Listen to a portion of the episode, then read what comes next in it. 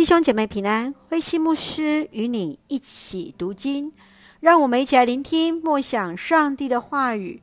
路加福音第五章一到二十六节，耶稣呼召门徒。路加福音第五章一到十一节是耶稣在隔离撒勒湖呼召门徒。十二节到二十六节，耶稣治好麻风病人和瘫痪的病人。从第一节到十一节。没有捕鱼经验的耶稣，命令已经在洗渔网的彼得，再次将船开到水深之处，下网捕鱼。彼得顺服下网打鱼后，经历渔获满满的神迹，随即撇下一切来跟随耶稣。十二节到十六节，耶稣医治麻风病人，病人以主啊，只要你肯。你能够使我洁净，向耶稣请求，耶稣立即就按着他的信心医治了他。十七节到二十六节，耶稣医治瘫痪的病人，病人的朋友将他从屋顶垂下，放在人群中耶稣的面前。耶稣看见他们的信心，赦免了病人的罪，医治他的疾病。使他身心灵都得到全然的医治。让我们一起来看这段经文与默想，请我们一起来看第五章第十节。耶稣对西门说：“不要怕，从今以后你要得人了。”经验老道的彼得整晚没有捕到鱼，耶稣却要叫那已经在洗网子的彼得再次出去捕鱼。彼得顺服了，并且渔获量多到网子差点破了。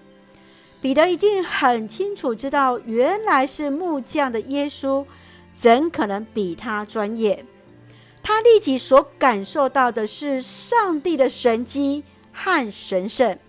他认出耶稣就是那基督，立即跪在耶稣的面前。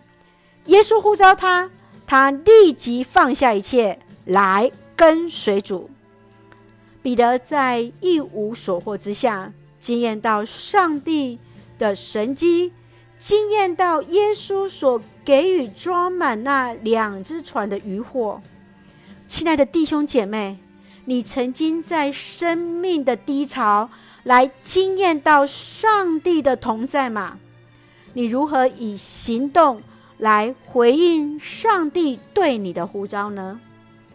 亲爱的弟兄姐妹，愿耶稣对西门的一个宣告，这样的赐福也要在我们的当中。